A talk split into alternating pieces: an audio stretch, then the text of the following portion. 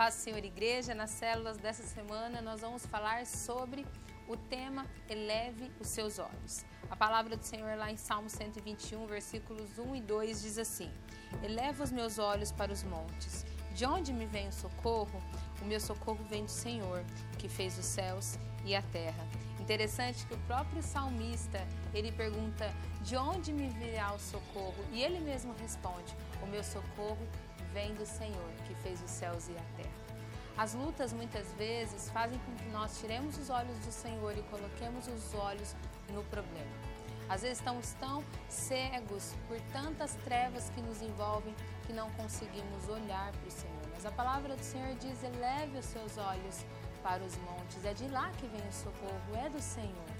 E se teve uma pessoa na palavra de Deus que sofreu e sofreu muito, foi Jó. Ele foi protagonista de uma triste história. Ele perdeu a sua saúde, perdeu filhos, perdeu bens, mas ele não perdeu a sua confiança em Deus. Um versículo lá em Jó 23, 17 diz assim: Contudo, não fui silenciado pelas densas trevas que cobrem o meu rosto. Jó já tinha decidido fixar os seus olhos em Deus.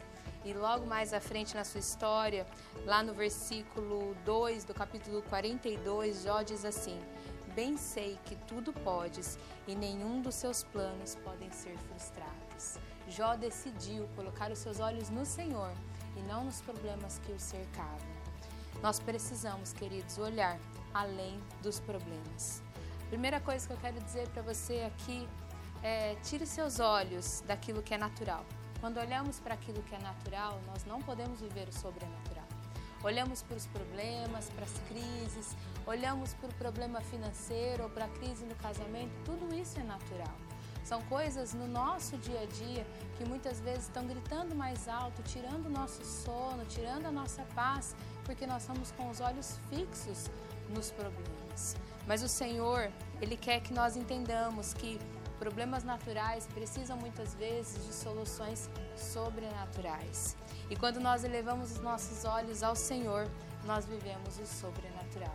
Quando nós colocamos a nossa expectativa no Senhor, quando nós colocamos os nossos olhos nele, nós não perdemos o, o foco, nós não nos desesperamos, nós conseguimos enxergar além do problema, enxergar além das circunstâncias, para que possamos experimentar o sobrenatural do Senhor. Sair daqui dos olhos limitados, tão naturais, para olhar além das circunstâncias e experimentar aquilo que o Senhor tem para nós.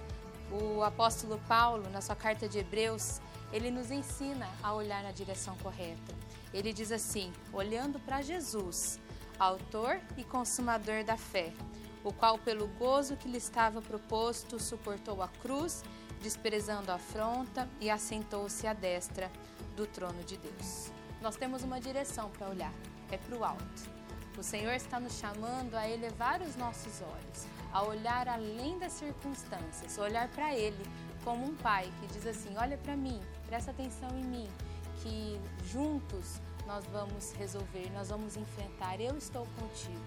Não olhe para as circunstâncias, não deixe a sua visão turva por tantos problemas. Olhe para o Senhor que fez o céu e a terra e que pode fazer o sobrenatural na sua vida que aí na cela vocês possam pensar e conversar sobre como mudar o nosso foco das coisas terrenas, das coisas naturais para aquilo que é do céu, para aquilo que nos traz esperança. É isso que a palavra do Senhor nos diz.